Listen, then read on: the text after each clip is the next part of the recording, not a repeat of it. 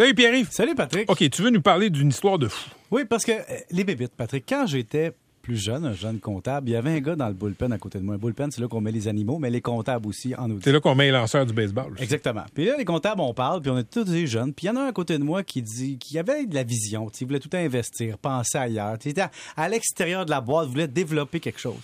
Et un jour, ce gars-là, il y a quelques années, avec un ami, il s'est dit, il dit, je vais euh, faire des tests sur des larves pour changer le monde. Alors, il s'est dit, je vais élever des larves de mouches soldats noires dans mon sous-sol.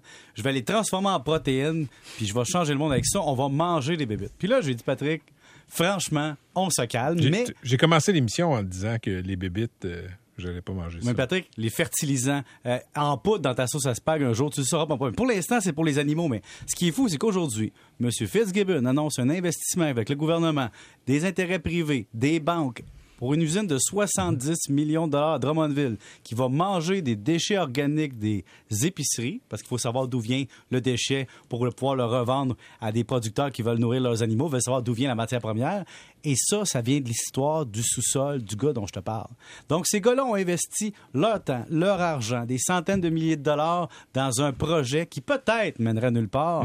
Et aujourd'hui, après avoir fait une usine expérimentale de recherche et développement, là, tu as un investissement qui va manger une partie des déchets du Québec pour nourrir des animaux. Et un jour, peut-être, qui sait, d'autres bébites viendront nourrir les humains. Mais Patrick, tu sais, de reculant devant rien.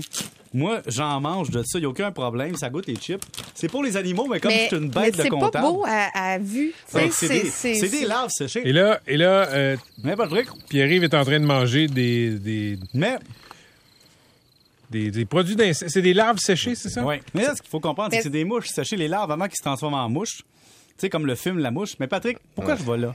Pourquoi je te parle de ça? C'est parce que. C'est vrai là, que c'est bon. Ça, c'est une histoire, OK? Mais c'est du capital privé. Donc, imagine, entre une idée d'un Québécois qui n'a pas de ressources, puis le développement d'un modèle d'affaires qui change le monde ou qui investit dans une entreprise qui, qui passe dans les journaux.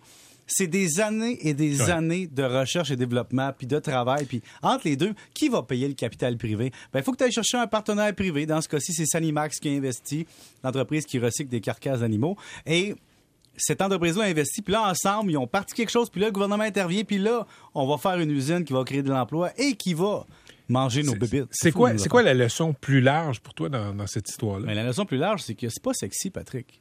C'est quand, quand tu sais, on veut tout le temps partir des modèles d'affaires du genre euh, partir un café troisième vague, euh, partir un restaurant, partir un bar, une ligne de vêtements. Une application numérique. Mais ouais, une application qui va changer le monde, mais dans la réalité, c'est que les entreprises qui font des affaires non sexy, c'est elles qui sont utiles souvent à la société, qui développent l'avenir de demain. Oh, beau pléonasme. Mais surtout qui nous amènent à une place et de dire faut qu'il y ait du monde qui pense comment on va recycler nos déchets organiques. Donc là, tous les fruits et légumes du Québec qui sortent des épiceries puis qui sont jetés aux poubelles parce qu'ils sont pas comestibles, parce qu'ils n'ont pas atteint leur plein potentiel de vente, peuvent être recyclés par cette usine et transformés en protéines qui servira dans le cycle. Je, te- je te de laisse partir avec les larves euh, de mouches 42 séchées. grammes de protéines, Par je dois 100 dire. grammes, Par pense-y, 100 grammes, c'est vraiment beaucoup. C'est horrible à vue, mais j'avoue que j'ai en mangé Ça deux goûte les fois. chips. Ça goûte les chips.